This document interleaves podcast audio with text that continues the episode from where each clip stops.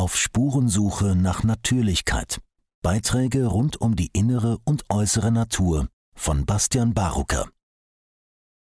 Unser Psychopathenproblem von Tim Foyle. Wie das Überleben der Menschheit von unserer Bereitschaft abhängt, das Weltego anzuerkennen und ihm uns zuzuwenden. Jede Analyse der Gesellschaft, die die Auswirkungen des psychopathischen Elements oder genauer gesagt der erfolgreichen antisozialen Persönlichkeit und ihre parasitäre Tendenz nicht berücksichtigt, wird kläglich scheitern. Für mich war es ein tieferes Verständnis dieses Phänomens, das es mir schließlich ermöglichte, die weit verbreitete offensichtliche Verwüstung und Missachtung menschlicher Werte zu erklären.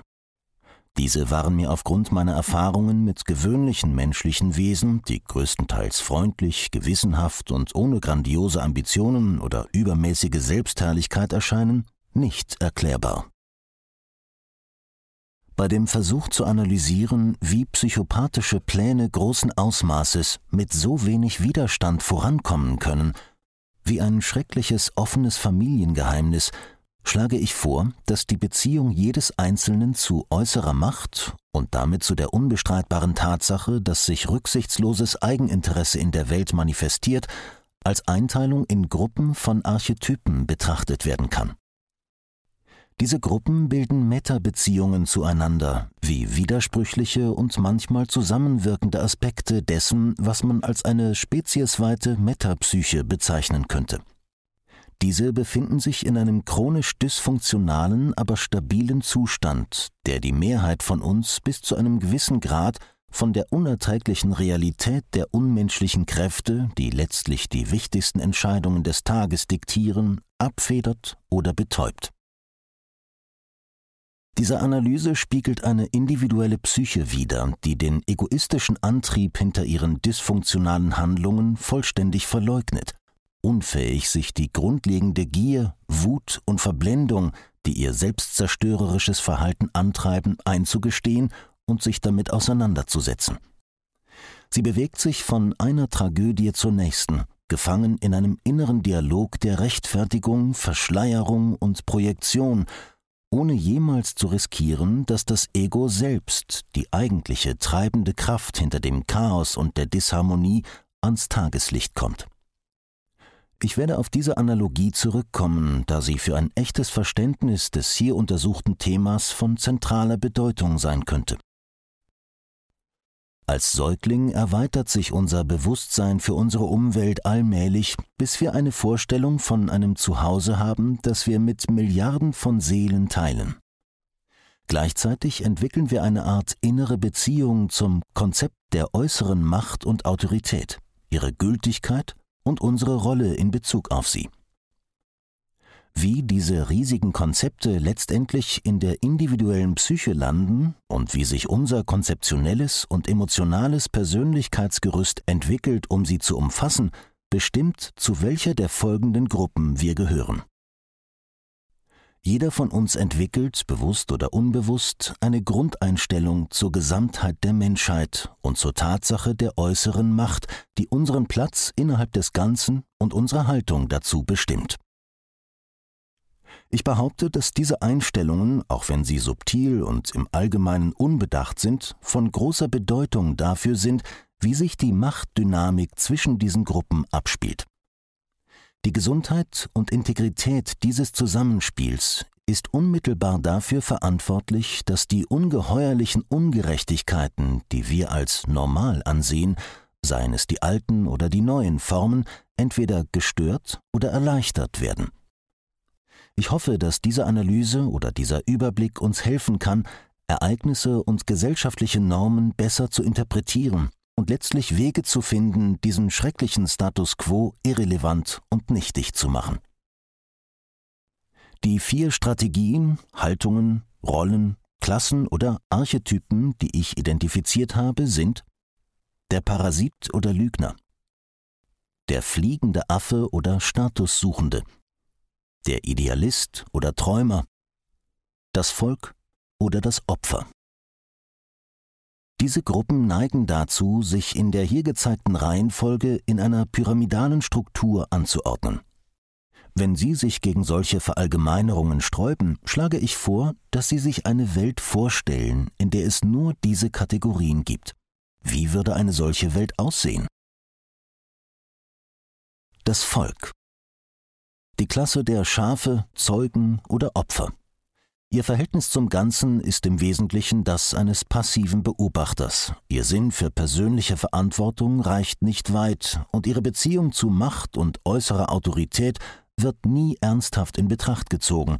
Es fehlt ihnen das Vertrauen, Autorität in Frage zu stellen. Meistens haben sie gute Absichten und folgen den Ereignissen, ohne sich zu beschweren oder sie zu hinterfragen. Allerdings können sie zum Handeln angeregt oder manipuliert werden. In diesem Fall ist ihre Beziehung zu solchen Handlungen kurzsichtig und letztlich prinzipienlos. Obwohl sie sich der Parasiten und Lügner bewusst sind, nehmen sie im Allgemeinen das, was ihnen gesagt wird, für bare Münze. Es handelt sich um menschliche Wesen, deren Unschuld und Naivität sie anfällig für parasitäre Täuschungen machen. Sie haben sich nie eingehend mit der Frage beschäftigt, was ein Parasit ist, und haben sich nie Gedanken darüber gemacht, wie die Welt aus der Sicht des Parasiten aussieht. Obwohl das Volk in Einzelfällen bösartig, grausam und unmenschlich sein kann, hegen seine Mitglieder im Großen und Ganzen keine bösen Absichten und haben keine Ambitionen zu herrschen oder die Probleme der Menschheit zu verstehen oder zu lösen. Sie sind sicherlich keine Bedrohung für die Freiheit, außer indirekt, da sie nicht geneigt sind, sie zu schätzen oder zu schützen, da sie sich mit leiblichen Genüssen zufrieden geben. Im Allgemeinen erkennt diese Klasse das Gute und das Böse, verfügt aber nicht über die nötige Skepsis, um einen Wolf im Schafspelz zu erkennen. Selbst wenn dies der Fall wäre, könnten Faulheit und Feigheit ein angemessenes Handeln verhindern, was einen großen Sprung ins Unbekannte und eine völlig andere Kategorie bedeuten würde. Diese Klasse hat sicherlich das Potenzial, die Qualitäten eines wahrhaft humanen Wesens zu manifestieren, ist aber im gegenwärtigen Zeitalter verwirrt abgelenkt, ängstlich und lässt Prinzipien und Integrität vermissen, größtenteils aufgrund der Machenschaften der Parasitenklasse. Man könnte sicherlich argumentieren, dass die Größe und Leichtgläubigkeit dieser Gruppe derzeit die Hauptfaktoren sind, die die Parasitenklasse stärken. Eine Anmerkung zur Intelligenz ist hier angebracht. Intelligenz kann schwer zu bestimmen sein, daher möchte ich klarstellen, dass die Klasse, die ich gerade beschrieben habe, meiner Meinung nach nicht generell weniger intelligent ist als die anderen Klassen. Das kommt ganz darauf an, wie wir Intelligenz definieren. Meiner Meinung nach gibt es eine oberflächliche Intelligenz, die jedes Detail katalogisiert und ihr Wissen zur Schau stellt. Sie strebt nach Sicherheit, Stabilität, Selbstbestätigung und materiellem Vorteil. Dann gibt es die Intelligenz, die versucht, etwas von den Tiefen der Wirklichkeit zu verstehen oder bis zu einem gewissen Grad zu verstehen. Sie strebt selbstlos nach Erleuchtung, Wahrheit und dem Wohl des Ganzen. Intelligenz auf der Suche nach Weisheit. Es gibt sicherlich viele gelehrte, belesene und rechthaberische Intellektuelle unter den Völkern, die eine Analyse wie die, die ich hier versuche, nicht verstehen würden und die sich von der tiefgreifenden Verantwortung drücken, um die es mir hier letztlich geht. Umgekehrt gibt es viele Menschen, die es instinktiv sehr gut verstehen würden, die sich aber bewusst für eine passive Rolle in Bezug auf das Ganze entscheiden oder diese akzeptieren, indem sie eher die alltägliche als die lebensverändernde Wahrheit suchen, finden und sich mit ihr begnügen. In buddhistischen Begriffen würde man diese Gruppe am besten als im Reich der Ruhe wohnend oder dazu neigend beschreiben. Die drei übrigen Klassen unterscheiden sich vom Volk durch ein unterschiedliches Maß an Selbstbewusstsein, Selbstbestimmung, Egoismus, Idealismus und Vision. Jeder von ihnen sieht in der Welt etwas, mit dem er sich beschäftigen kann. Status, Macht, Reichtum und das große Ganze sind für sie von großem Interesse, allerdings auf ganz unterschiedliche Weise. Der Parasit Der Parasit ist die Manifestation des reinen Egoismus. Das sind die Eliten, die Mächtigen, die Oligarchen, die versuchen, die Welt und die Wahrnehmung der anderen Klassen durch ihre Manipulationen zu formen. Sie sind die globale Mafia, Erzkriminelle, die Verschwörungsleugner und Zufallstheoretiker für ein paranoides Hirngespinst halten. Ihr Verhältnis zum Ganzen ist das des Eroberers oder Raubtiers. Sie sehen die Welt als materielle Beute und Macht als etwas, das es zu erlangen und zu beherrschen gilt. Nicht alle Psychopathen sind Parasiten, aber da alle Parasiten zweifelsohne Psychopathen sind, werde ich mich nachfolgend mit dieser Kategorie beschäftigen. Die meisten Psychopathen sind keine Serienmörder. Es gibt nur sehr wenige Serienmörder, aber viele Psychopathen.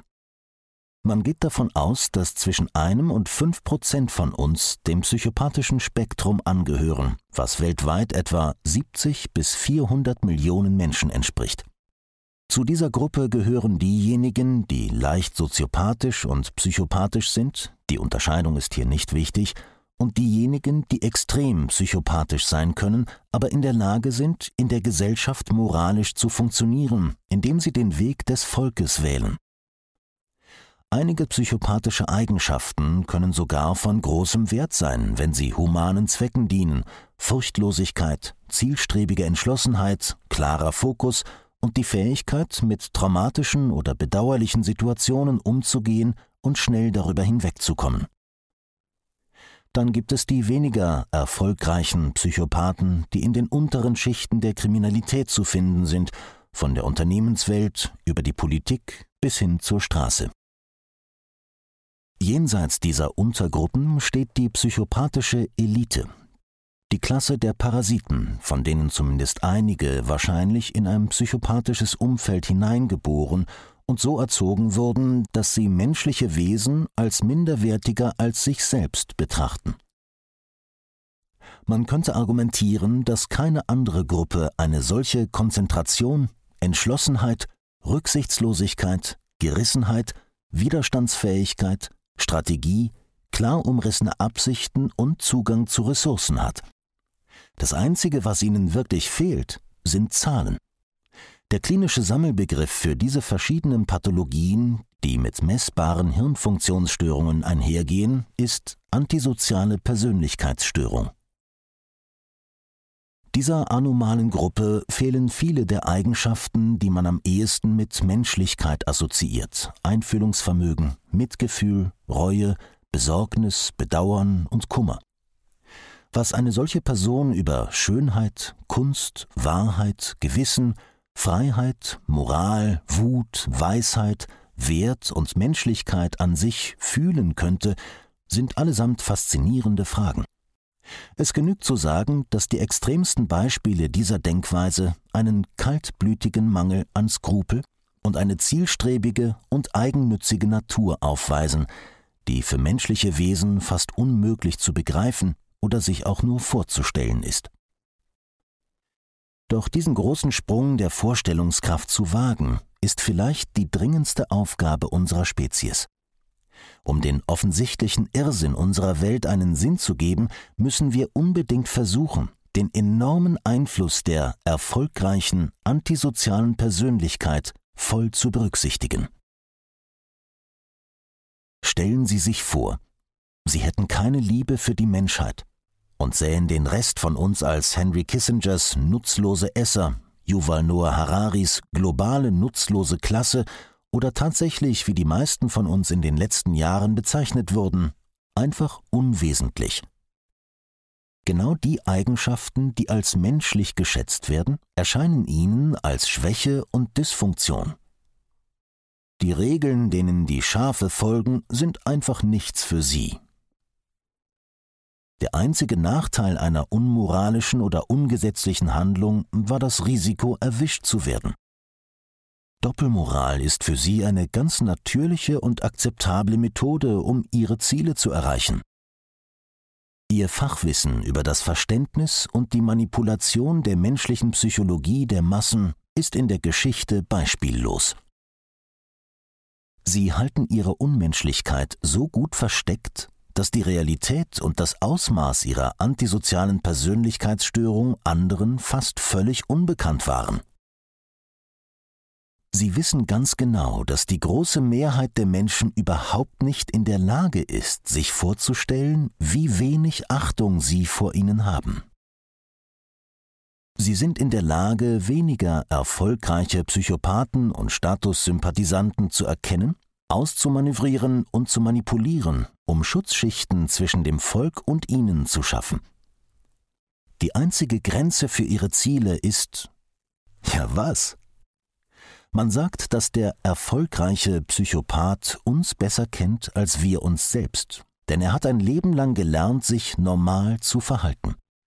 Dazu muss er genau wissen, wie normal aussieht, ein methodisches Verständnis der menschlichen Psychologie haben und ein überdurchschnittliches Talent für Mimikrie besitzen.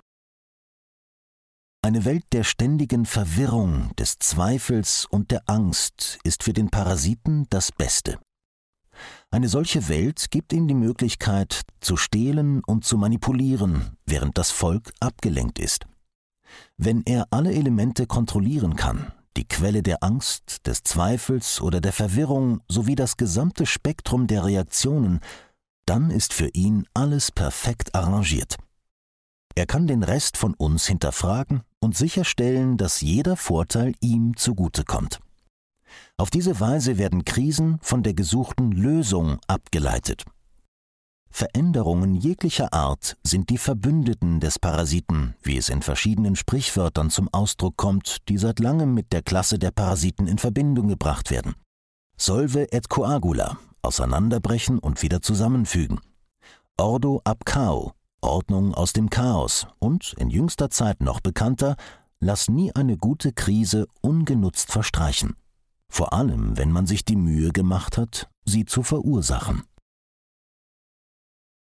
Diese Welt des unaufhörlichen Wandels sorgt dafür, dass die Menschen ständig verunsichert sind und ihnen das Vertrauen fehlt. In diesem Zustand sind sie leicht zu beeinflussen. Sobald sich eine neue Norm etabliert hat, beginnt ihre Entwurzelung, und eine neue Bedrohung wartet nur darauf, übertrieben oder aus dem Nichts heraufbeschworen zu werden. Häufig wird diese Denkweise als Klischee eines paranoiden Fanatikers abgetan, der in Ehrfurcht und Angst vor einer allmächtigen Kabale lebt, den Illuminaten, den elitären Blutlinien oder anderen identifizierbaren Gruppen. Ich gebe hier nicht vor, die Funktionsweise dessen zu verstehen, was ich die Parasitenklasse nenne, und das ist auch nicht nötig. Ich glaube gewiss nicht, dass sie allmächtig sind, weit gefehlt. Und ich glaube auch nicht, dass sie geschlossen und geeint sind. Nichtsdestotrotz zeigen die überwältigenden Beweise für organisierte psychopathische Handlungen in Vergangenheit und Gegenwart zweifelsfrei, dass die erfolgreiche antisoziale Persönlichkeit durchaus in der Lage ist, Ressourcen zu bündeln und für gemeinsame Ziele zusammenzuarbeiten. In diesem Stadium unserer Geschichte ist es sowohl pervers als auch gefährlich unverantwortlich, diese offensichtliche Tatsache zu leugnen.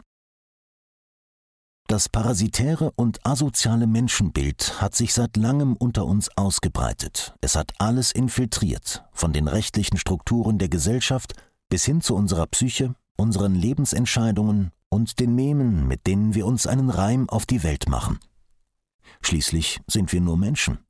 Ein legales Unternehmen ist von Natur aus parasitär und unsozial, da es zwar die Absicht hat, seinen Profit zu steigern, aber keine eingebettete oder inhärente Moral oder Skrupel hat, um seinen Appetit auf Wachstum einzuschränken oder Wachstum in einem anderen als dem materiellen Sinne zu betrachten.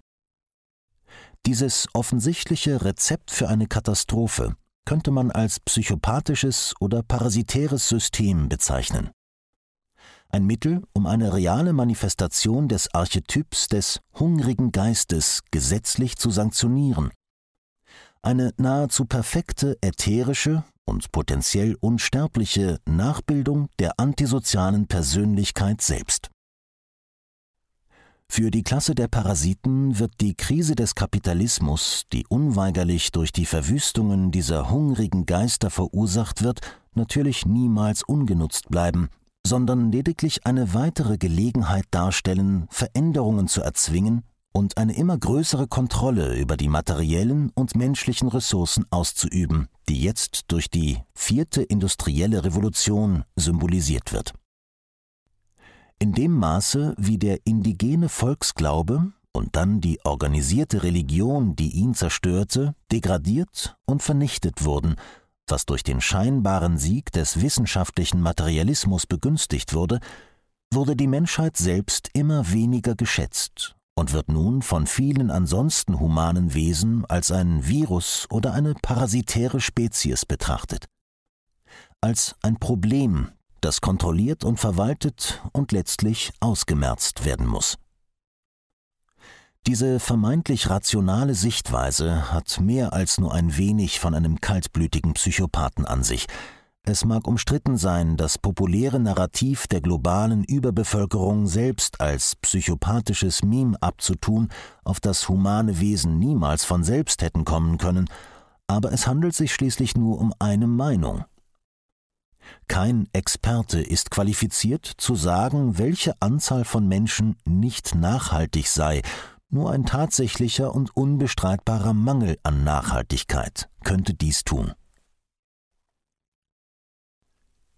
Das ekelerregende Ausmaß an Überkonsum und Verschwendung, das uns das neoliberale System derzeit beschert, ist Beweis genug dafür, dass wir in der Tat nicht mehr weit von diesem Punkt entfernt sind.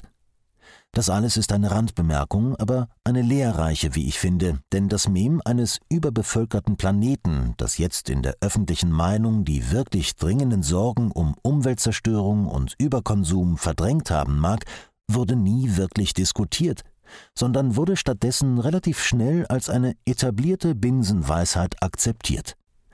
Zu wessen Vorteil? Die antisoziale und materialistische Lebensauffassung der Parasiten hat lange Zeit die zerstörerischen Industrien und Lebensstile vorangetrieben, die zu den Umweltschäden, der persönlichen Atomisierung und der Abkopplung von der Erde und der Gemeinschaft führen, unter denen wir alle leiden. Der nächste Trick der Parasiten besteht darin, die ganze Schuld dem Volk und noch besser der Jugend in die Schuhe zu schieben. Die menschenfeindliche Sichtweise der Parasiten wird heute von den vermeintlichen Vorbildern einer kranken Gesellschaft weithin und offen an die Jugend herangetragen. Auf diese Weise werden die Kinder zum Sündenbock gemacht und bekommen die Schuld, die die Parasiten niemals fühlen werden. Was könnte verabscheuungswürdiger und unmenschlicher sein? Zusammenfassend lässt sich sagen, dass es eine anomale Gruppe von Menschen gibt, denen viele der wesentlichen Merkmale der Menschheit fehlen. Es könnte sein, dass sie sogar stolz auf ihre Unmenschlichkeit sind. Aus dieser Gruppe geht eine Elite von Parasiten hervor, die über den Ehrgeiz, den Willen und die Rücksichtslosigkeit verfügen, die erforderlich sind, um grenzenlos Macht und Herrschaft anzustreben und auszuüben. Ihre Methode ist eher psychologische Manipulation als offener Einsatz von Gewalt.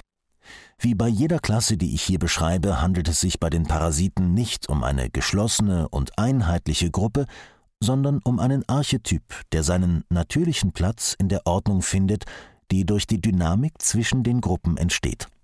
Aus buddhistischer Sicht passt die antisoziale Persönlichkeit am ehesten in den Bereich der Wut bzw. Arroganz. Die fliegenden Affen. Diese Klasse besteht aus denjenigen, die entweder den Status quo bewahren oder ihn demontieren und angreifen wollen oder etwas von beidem, je nach aktuellem Modetrend. Das sind die Statussympathisanten, die aufgeweckten PC-Leute, Lenins nützliche Idioten, die Lieblinge der Lehrer, die Verschwörungsleugner und Zufallstheoretiker, die Intelligenzler, die Speichellecker und die Verteidiger der Krone. Das Volk mag sich über die Ketzer und Idealisten lustig machen, aber die fliegenden Affen machen daraus einen Lebensstil und sogar eine Karriere. Sie definieren sich selbst als eine Ansammlung von Überzeugungen, und wehe dem, der auf die Heucheleien in diesen Überzeugungen hinweist, und davon gibt es viele. Sie folgen keiner in sich konsistenten Erzählung oder Logik und können nicht die nötige Selbstreflexion aufbringen, um dies zu bemerken. Ihr enormes Selbstbewusstsein ruht auf einem fadenscheinigen Fundament, das sie auf Kosten eines rationalen Dialogs und echter Freundschaft verteidigen. Wissenschaftlicher oder politischer Konsens ist ihr heiliger Gral, und sie werden die Vorstellung, dass es so etwas geben kann und sollte, mit aller Kraft verteidigen. Andersdenkende dürfen diese Vorstellung von einem perfekten, makellosen und gerechten Konsens niemals beschmutzen, uns müssen schnell und gründlich ausgemerzt werden, bevor sich die Infektion ausbreitet. Daher werden sie gerne gegen den vorgeschriebenen Feind des Tages wettern und ihn schließlich angreifen. So suchen sie ihren Seelenfrieden in den Borg, dem Bienenstock, aus dessen Sicherheit heraus jede abweichende Meinung gebündelt und als böse bezeichnet wird. Sie zweifeln an der Wirksamkeit von Lockdowns? Du weißer Supremacist, weißer Abschaum, Q-Tart, Impfgegner, Wissenschaftsleugner, Icky und Jones-Anhänger, intoleranter, homophober, faschistischer, unterdrückerischer, kolonialistischer, rassistischer, bigotter, kapitalistischer, wissenschaftsfeindlicher Hinterwäldler. Ihr Dissens schmerzt die fliegenden Affen wirklich, also greifen sie an. Das ist etwas Persönliches, denn sie sind mit ihrem fantastischen Konsens untrennbar verbunden. Ihr Verhältnis zur Welt ist egozentrisch, aber im Gegensatz zum Parasiten kleinkariert. Sie streben nicht nach Eroberung, sondern danach, einen sozialen Status zu erlangen und zu erhalten. Ihr Verhältnis zur Macht besteht darin, dass sie diese unhinterfragt verehren und gleichzeitig einen unerbittlichen Angriff auf jede Macht führen, die in ihrem moralischen Rahmen als illegitim bezeichnet wird. Aufgeblasenheit und Selbstgerechtigkeit zeichnen sie ebenso aus wie ein gewisses Maß an begrenzter und oberflächlicher Intelligenz, die in erster Linie dazu dient, sich vom Volk abzugrenzen, indem sie den Anschein und das Selbstbild einer höheren Intelligenz erwecken. Ihre Argumente sind in der Regel trügerisch, da es ihnen an Disziplin, Integrität, Ehrlichkeit und Geduld fehlt, um Rationalität aufrechtzuerhalten. Und warum sollten sie sich die Mühe machen, es zu versuchen, wenn es so viele Möglichkeiten gibt, den Status ohne sie zu erhalten? Das gesamte Medien- und Unternehmensgefüge gibt ihnen Rückendeckung, sodass sie in Bezug auf die soziale Schande wenig zu befürchten haben. Sie werden sich immer dafür entscheiden, politisch korrekt zu sein, anstatt tatsächlich korrekt zu sein, denn ersteres bringt einen sozialen Status, der mit letzterem nur selten verbunden ist. Sie surfen fröhlich auf der neuesten Welle des Wandels und haben nichts Besseres zu tun, als das Volk und die Idealisten zu beschimpfen und zu beschämen, weil sie an der Gewissheit von gestern festhalten. Es sind nicht die Farbigen, es sind die Menschen der Farbe, du Rassist. Es fehlt ihnen an echter Wahrheitsliebe, und so bleiben sie an einem bequemen Rastplatz auf dem Weg dorthin stehen, um diejenigen, die sich weiter vorwagen, zu beschimpfen und zu beleidigen. Intelligenz und vermeintliche Tugendhaftigkeit sind für sie nur Hebel für ihren Status. Sie mögen wortgewandt sein, uns persönliche oder gesellschaftliche Klischees wiederholen, um sich selbst zu beruhigen und andere zu verspotten, herabzusetzen oder abzutun, aber unabhängiges und originelles Denken ist nicht ihre Stärke. Sie glauben ernsthaft, dass Sie gut informiert sind, wenn Sie den Guardian oder die New York Times lesen oder jeden Tag die Nachrichten sehen. Wenn eine neue Bedrohung oder Veränderung von den Parasiten enthüllt wird, sind die fliegenden Affen immer an vorderster Front dabei und bereit, ihren Teil dazu beizutragen, das Volk in Form zu peitschen und es je nach Bedarf zum Handeln oder Nichthandeln zu bewegen oder zu beschämen. Eine schwierige Untersuchung von Tatsachen, oder eine unbequeme Gewissensprüfung ist niemals erforderlich. Ihre Meinungen werden Ihnen von Ihrer vertrauenswürdigen Medienquelle vollständig vorgetragen. Sie glauben, dass Sie gute Menschen sind und ein funktionierendes Gewissen haben, aber Sie nutzen oder prüfen es nicht und setzen Ihre eigenen Entscheidungen und Handlungen nie seinem heilenden Feuer aus. Sie ziehen den Komfort eines ungeprüften Lebens vor. Ihr Gewissen wird auf genehmigte Angelegenheiten angewandt, bei denen sie wissen, dass ihre Tugendhaftigkeit und ihre Empörung immer Zustimmung finden und nicht Gefahr laufen, in Frage gestellt und untersucht zu werden. Obwohl die Weltanschauung der meisten fliegenden Affen die Vorstellung von Übeltätern in hohen Positionen beinhaltet, ist es unwahrscheinlich, dass sie weit über die Marxsche Analyse hinausgegangen sind.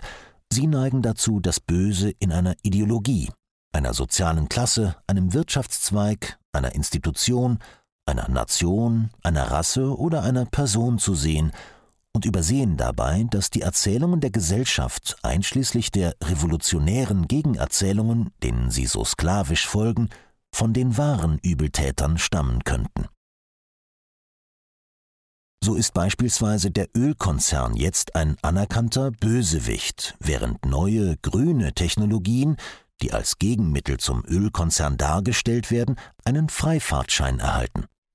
Die Realität, dass beide denselben Parasiten gehören, zusammen mit den Medien, die das schmackhafte und süchtig machende Bild von Gut und Böse verbreiten, ist ihnen fremd. Die fliegenden Affen lieben den selbstbewussten Trost, auf der Seite der Guten gegen die Bösen zu stehen und akzeptieren gerne jedes Narrativ, das ihnen diesen Trost bietet. Die übliche List der Parasiten, zwei sichtbare Feinde zu schaffen, über die man sich streiten kann, während die wahre Macht sich unsichtbar im Hintergrund bewegt, liegt jenseits des Verständnisses der fliegenden Affen. Und jede Andeutung einer solchen Möglichkeit wird mit Spott, Wut, Schimpfen, Projektion und Ablehnung beantwortet. Schließlich sind Sie ja die Informierten. Es kann ein ziemlicher Schock sein, zu erkennen, wie unwissend, fantasielos und leichtgläubig diese Leute sein können, vor allem wenn sie so eine Show ihrer Gelehrsamkeit und ihres Verständnisses des anerkannten Wissens veranstalten. Es kommt sehr häufig vor, dass der fliegende Affe den Dialog wütend abbricht, wenn die kognitive Dissonanz, die durch eine rationale Infragestellung ihrer inkohärenten Weltanschauung entsteht, unerträglich wird. Das kann innerhalb von Sekunden geschehen. Sie halten sich selbst für richtig, fürsorglich und für die Menschen. Die Parasiten geben diesen Fantasien gerne jede Menge Nahrung. Dies unterstützt die Weigerung des fliegenden Affen, den Schatten, der in uns und außerhalb von uns existiert, in irgendeiner sinnvollen Weise anzuerkennen. Solschenitsyns Satz, der das Herz eines jeden Menschen durchschneidet. Sie sind gut, deshalb sind die anderen schlecht. Das ist die Wissenschaft. Obwohl die fliegenden Affen immer offen für neue, bewährte Ideen sind, ist ihr Verstand in Wirklichkeit verschlossen da ihre Selbstachtung eine echte Selbstreflexion verhindert, auch wenn sie Selbsterkenntnis für sich beanspruchen. Ihr egoistisches Statusstreben wird durch die unaufhörliche Chaos-Show aktiviert, die die Parasiten für uns veranstalten und ohne die die fliegenden Affen impotent und harmlos wären. Obwohl sie im Grunde ihres Herzens wohlgesinnt sind, haben ihr magerer Intellekt und ihre eigennützige Natur sie für ihre eigene Unwissenheit blind gemacht. Sie sind willensschwach und ihr Ehrgeiz geht kaum über Selbstverherrlichung hinaus.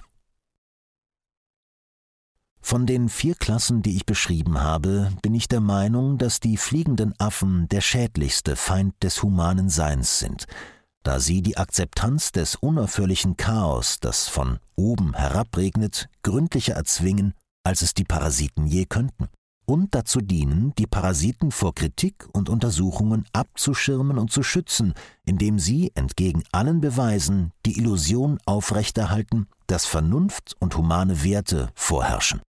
Ohne diesen Schutzschild wären die Parasiten nackt und könnten nicht täuschen. Die fliegenden Affen sind viel zahlreicher als die Parasiten, und dieses schiere Gewicht an starkköpfiger Idiotie schützt die Parasiten vor der Justiz. Aus buddhistischer Sicht neigt der fliegende Affe zum Reich der Animalität. Die Idealisten Wenn ich meine eigene Gruppe romantisiere, ist das nur angemessen. Wir sind Visionäre und Träumer. Wir sehen die Welt als reine Potenz und werden von dem brennenden Wunsch angetrieben, Wahrheit, Gerechtigkeit, Freiheit, Schönheit und das Erblühen der Menschheit zu sehen. Wir lieben die Menschheit, auch wenn viele von uns desillusioniert und hoffnungslos sind, was nur unsere Fähigkeit zur Hoffnung beweist. Unsere Beziehung zum Ganzen ist eine der Verantwortung und des Wunsches, das Potenzial zu feiern und zu manifestieren, das wir niemals unerkannt lassen können. Unsere Beziehung zu äußerer Macht ist die eines Skeptikers, obwohl wir gerne einer Führung folgen, die sich als vertrauenswürdig erwiesen hat. Wir spüren den Wahnsinn der Welt zutiefst und kämpfen mit unserer eigenen Vernunft inmitten des Chaos, das von den Parasiten, den fliegenden Affen, die behaupten, dass die Heucheleien und Agenden, die wir beobachten, legitim und normal seien, und den Leuten, die unseren Hunger nach Wahrheit und Schönheit nicht teilen, verursacht sind. Wir sind Ketzer und Dissidenten, die große Ungerechtigkeiten persönlich spüren wir werden routinemäßig als Verschwörungstheoretiker, rechtsextreme Trolle, Wissenschaftsleugner, Hippies, Nazis, Aussteiger und Querdenker abgetan, verspottet, diskreditiert, verunglimpft und zensiert.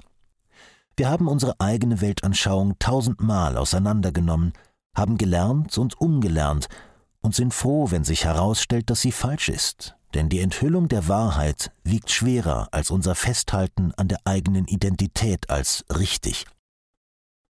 So hinterfragen wir und hinterfragen wieder, zerreißen uns selbst im heilenden Feuer des Gewissens und sind nie zufrieden, während der Betrug regiert und das fabrizierte Chaos niederprasselt. Es ist natürlich und leicht für uns, Überzeugungen auszuprobieren um zu sehen, wie sie sich anfühlen und ob sie zu uns passen. Wir haben keine Angst, in die Irre geführt zu werden, denn wir sind klug und haben gelernt, unserem eigenen Urteil zu vertrauen. Wir schämen uns nicht für unseren Idealismus, da wir auf wundersame Weise eine unverfälschte Vision in einer gestohlenen und dezimierten Welt aufrechterhalten und tragen. Für uns ist der Gedanke, dass sich jemand für seinen Idealismus schämen sollte, eine verachtenswerte und menschenfeindliche Schande. Wir sind neugierig, analytisch, skeptisch und zynisch. Wir sind der natürliche Abwehrmechanismus der Spezies gegen dysgenische und lebensfeindliche Perversionen unserer menschlichen Natur. Wir sind die Bullshit-Detektoren, das Gewissen der Spezies und die einzig wahre Verteidigung gegen den Ansturm des Chaos. Wir sind sensibel und oft unbequem, aber wir lieben das, was gut, richtig und wahr ist, mehr als jeder andere. Unsere gerechte Wut über die Ungerechtigkeiten, die dem Volk widerfahren sind, wird durch die Ignoranz und Apathie des Volkes auf der einen Seite und das aufgeblasene, herablassende, spöttische und selbstgefällige Auftreten der fliegenden Affen auf der anderen Seite noch verstärkt. Seit Generationen werden wir ignoriert, herabgesetzt, zum Sündenbock gemacht, eingesperrt und abgeschlachtet. In einer gesunden Gesellschaft würden wir als Hüter der Menschheit und der Integrität respektiert und geehrt werden. Aber wir werden auf Schritt und Tritt blockiert. Unsere Integrität zeichnet uns aus, und wir sind nicht willkommen. Wir können nicht mit dem schlechten Gewissen leben, das erforderlich ist, um an einer kranken Gesellschaft teilzuhaben. Wir sehen, fühlen und rufen den Schatten und werden dafür verabscheut und abgelehnt. Wir erkennen und anerkennen die dem Menschen innewohnende Souveränität und beklagen die Tatsache einer Welt, die dies nicht tut. Wir durchschauen die alten Kleider des Kaisers und werden von denen gehasst, die sich weigern, sie anzuziehen. Wir sind die bei weitem uneinheitlichste und unzusammenhängendste Gruppe. Unsere Skepsis und unser Zweifel erstrecken sich sowohl auf die anderen als auch auf uns selbst. Es fällt uns schwer, unsere Vision zu artikulieren, da sie so wenig mit der Realität übereinstimmt, mit der wir konfrontiert sind. Wir verfügen vielleicht nicht über eine große oberflächliche Intelligenz, die Art, die allgemein als nützlich angesehen wird und die es ermöglicht, gelehrt zu argumentieren und den eigenen Standpunkt zu verteidigen. Wir leben in einer unmöglichen Nische in der Gesellschaft. Wir werden nicht respektiert, wir haben keinen Platz am Tisch, und die Parasiten sind sich über uns und die Bedrohung, die wir potenziell darstellen, sehr wohl bewusst. Sie stellen Erzählungen zusammen, von denen sie wissen, dass sie unsere Neugier und unseren Wunsch nach Neuem und Entdeckungen in einer schrecklich kaputten und unvorhersehbaren Welt kitzeln und anregen werden. Und viele von uns fallen auf diese Narrative herein. Sie bleiben auf einer flachen Erde stecken, vertrauen immer noch auf den Plan oder was auch immer, was die Anschuldigungen verstärkt, dass wir verblendet, paranoid, leichtgläubig und realitätsfremd sind. Unsere Aufgabe muss es jetzt sein, uns wieder auf unseren Instinkt und unsere Integrität zu besinnen. Wir müssen unser wahres Selbst und unsere wahre Stimme finden, und zwar von ganzem Herzen. Wir müssen die Schichten der Täuschung, der Tarnung, der falschen Identität und des Traumas abstreifen und zu unserer eigenen Wurzel zurückkehren, in der unser kostbarer Code intakt erhalten ist – und vor immergrünem Potenzial und Vitalität strotzt. Wir können in unserem Engagement für Wahrheit und Schönheit schwelgen, ganz ohne Scham. In buddhistischen Begriffen ausgedrückt, tendieren wir zum Reich der Verwirklichung. Schlussfolgerung es ist der Wunsch jedes menschlichen Wesens, dass der Einfluss der Parasiten auf unsere Welt ein Ende findet und dass wir zu einer humanen Lebensweise finden. Der Parasit ist auf den Schutzschild angewiesen, den ihm die fliegenden Affen bieten, die im Gegenzug nur einen hohen Status ohne dauerhaften und wahren Wert erhalten. Was den Einfluss oder die Denkweise angeht, bin ich nicht annähernd so weit wie die Parasiten. Wo ich vielleicht etwas Einfluss habe, ist näher an meinem Zuhause. Es gibt überall fliegende Affen und sie haben ein funktionierendes Gewissen, auch wenn es vielleicht ein wenig staubig und ungepflegt ist. So lächerlich es auch klingen mag, diese kleinen Tyrannen haben tatsächlich einen Großteil der Macht in der von mir beschriebenen Dynamik inne. Es stellt sich heraus, dass die Denkweise, die uns am fremdesten und furchterregendsten erscheint, die des asozialen Parasiten, in Wirklichkeit gar kein solches Problem ist. Vielmehr handelt es sich um etwas, das uns allen viel näher liegt und vertrauter ist. Der Status quo wird von einer riesigen Armee fliegender Affen aufrechterhalten, die durch ihre sture, eigennützige, prinzipienlose und reflexartige Bienenstockmentalität motiviert sind. Ohne ihren Widerstand gegen Veränderungen von unten ist das Spiel vorbei.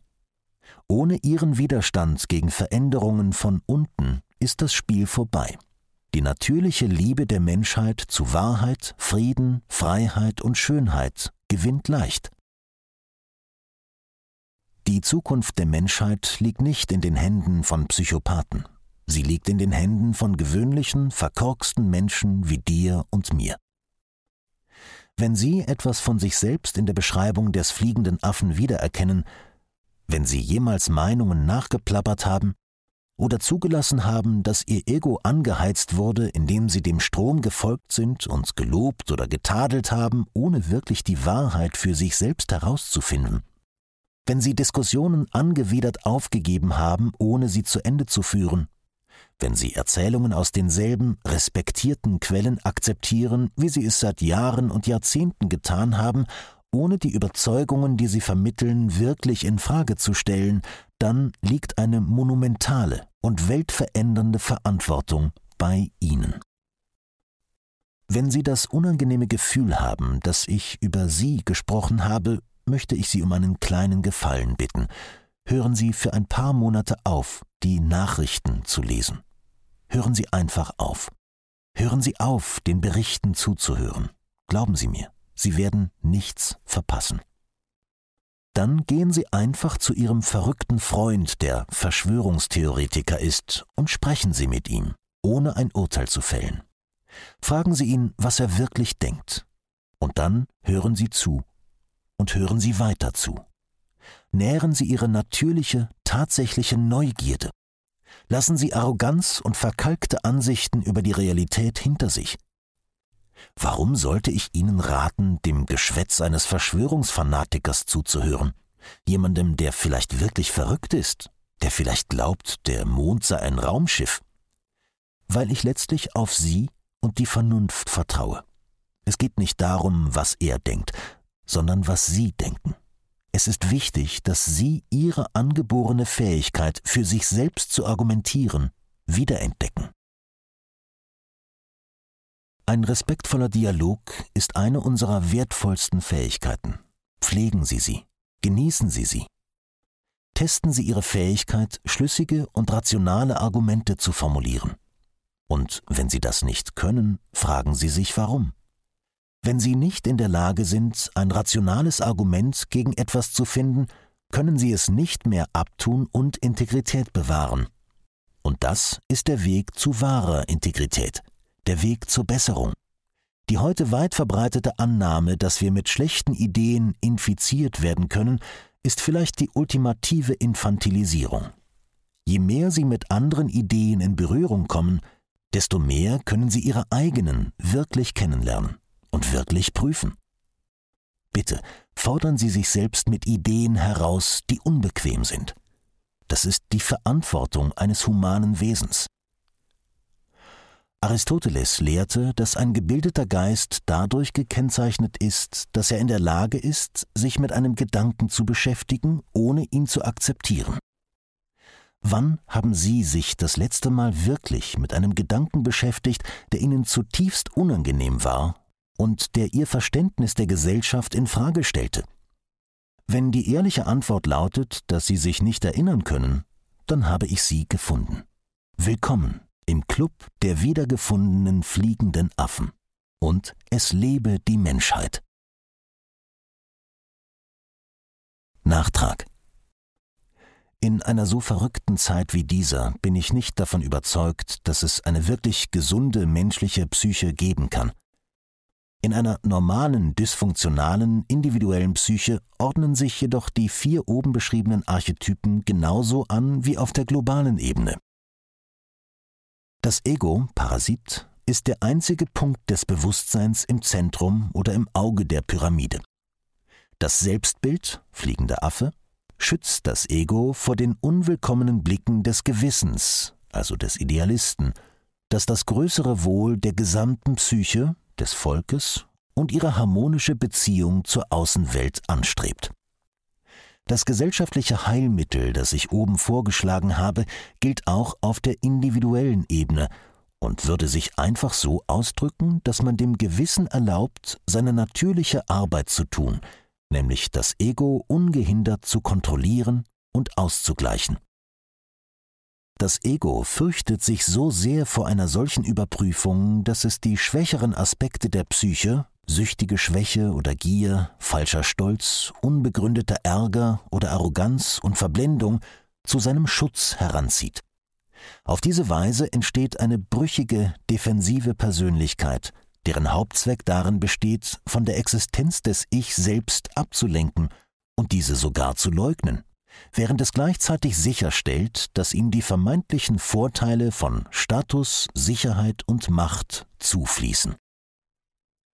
Diese Dynamik ist die Wurzel unseres Leidens, sowohl im Inneren als auch im Äußeren.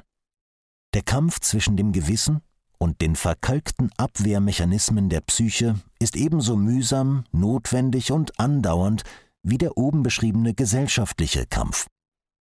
Aber ohne eine ehrliche Auseinandersetzung damit kann die Frustration, die ich hier zum Ausdruck gebracht habe und die viele von uns gegenüber den Menschen um uns herum empfinden, unmöglich eine positive Veränderung bewirken. Wie im Inneren, so im Äußeren. Ich vertrete keinen bestimmten Weg für diese Reise und ich erhebe auch nicht den Anspruch, Experte oder Meister des Egos zu sein, weit gefehlt. Alles, was ich andeute, ist, dass die bescheidene, aber beharrliche Neubewertung unseres psychologischen Überbaus im Alltag ein wesentlicher und unvermeidlicher Aspekt der radikalen Transformation der Welt ist, die Sie sicherlich anstreben, wenn Sie bis hierher gehört haben, dass die Anerkennung und Auseinandersetzung mit den inneren fliegenden Affen, die unsere Egos vor der durchdringenden, aber letztlich liebevollen Aufmerksamkeit des inneren Idealisten schützen, ebenso zentral für den Sieg in diesem Kampf ist wie alle äußeren Maßnahmen, die wir ergreifen können. Ich wünsche Ihnen dabei viel Erfolg.